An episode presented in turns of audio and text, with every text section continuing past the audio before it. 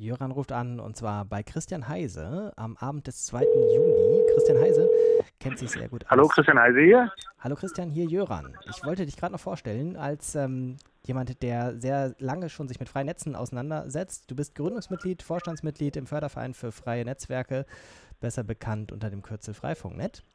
Ähm, machst auch sonst relativ viel in diesem Bereich, bist äh, auch im Vorstand der Open Knowledge Foundation, schreibst nebenbei eine offene Doktorarbeit. Bist du fertig? Das ist eigentlich ein anderer Anruf. nee, das, das ist fast schon ganz gut. Also ich habe sie tatsächlich heute mal äh, endlich drucken lassen, ja. Wow, okay. Äh, dafür rufe ich dich nochmal gesondert an. Mach das. Die mach Frage das, an dich heute lautet, wurde heute tatsächlich im Deutschen Bundestag die Störerhaftung für WLAN abgeschafft? Äh, klare Antwort, nö. Nicht endgültig, nee. Jetzt hast du noch vier Minuten, das detaillierter zu sagen. Nein, also man muss sagen, es gab ja heute äh, quasi eine durch den Bundestag beschlossene Änderung des Telemediengesetzes und man hatte sich ja im Koalitionsvertrag vorgenommen, äh, endlich Rechtssicherheit für ähm, äh, Anbieter öffentlicher WLAN-Netzwerke zu schaffen für private und für geschäftliche. Und ähm, das Ziel hat man leider letztendlich verfehlt, weil die Rechtsunsicherheit ehrlich gesagt bleibt. Inwiefern? Das, was wir jetzt äh, lesen, zumindest von offizieller Seite, von Regierungsseite, klingt doch eigentlich nach dem Gegenteil.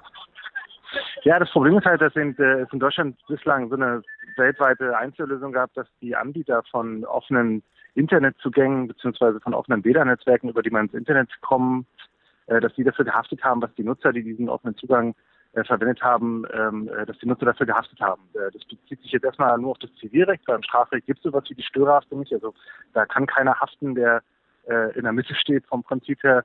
Und äh, diese dieses, äh, diese Einzellösung wollte man äh, oder hat man sich vorgenommen abzuschaffen, beziehungsweise das, und äh, das Gesetz, was heute verabschiedet wurde, beziehungsweise die Änderung zum Telemediengesetz, die heute verabschiedet wurde, ähm, versucht das zwar und begründet das auch beiläufig auch. Äh, Im konkreten Gesetzestext muss man aber sagen, ähm, dass ähm, solche Abmahnungen, wie sie bisher in Deutschland recht üblich waren und ähm, wofür es auch ein großes Geschäftsmodell gab, ähm, die sind erstmals weiterhin möglich. Siehst du denn damit jetzt erstmal keinen Spielraum mehr für die nächsten Jahre? Wenn man erstmal so eine Gesetzesänderung hatte, ist es ja unwahrscheinlich, dass man im nächsten Jahr gleich was anderes oder Ergänzendes hinterher schiebt. Nee, das jetzt nicht. Da ist noch ziemlich viel Spielraum. Also kurzfristig gibt es jetzt noch ein ähm, Urteil des Europäischen Gerichtshofs und dann vermutlich auch noch ein Folgeurteil des Landgerichts München zu einem konkreten Fall, ähm, der sich damit beschäftigt.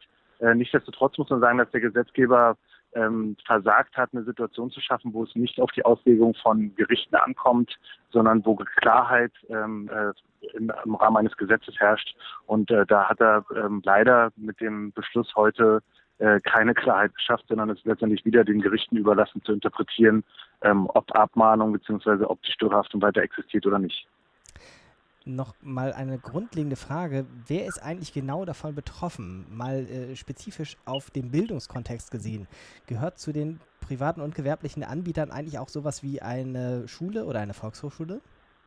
Na, jede, jede Rechtsperson gehört dazu. Also eine Schule kann genauso abgemahnt werden wie eine Privatperson, wie eine Stadt ähm, oder ähnliches. Genau das ist ja auch das Problem. Gerade bei den Initiativen äh, zum Beispiel im Rahmen der Flüchtlingshilfe, wo Flüchtlingsheims-Betreiber Internetzugänge für Flüchtlinge zur Verfügung stellen, haften sie jetzt und so wie es jetzt aussieht, erstmal auch weiterhin dafür, was die äh, Menschen, die diesen Internetzugang verwenden, äh, machen oder eben nicht machen.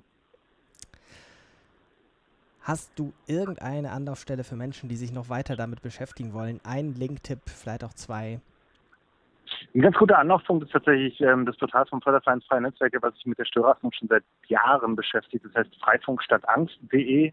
Und ansonsten muss man auch nochmal ganz klar den Blog der, des Digitale Gesellschaft e.V. Ähm, empfehlen, der auch sehr ausführlich über die aktuelle Gesetzesnovelle, aber auch über den Prozess der Störerhaftung informiert. Äh, das wären so die zwei primären Anlaufstellen, die ich immer empfehlen würde. Stellen wir unten drunter. Christian, ganz, ganz herzlichen Dank dir. Und äh, demnächst rufe ich dich an und frage nach der 5-Minuten-Fassung deiner Doktorarbeit.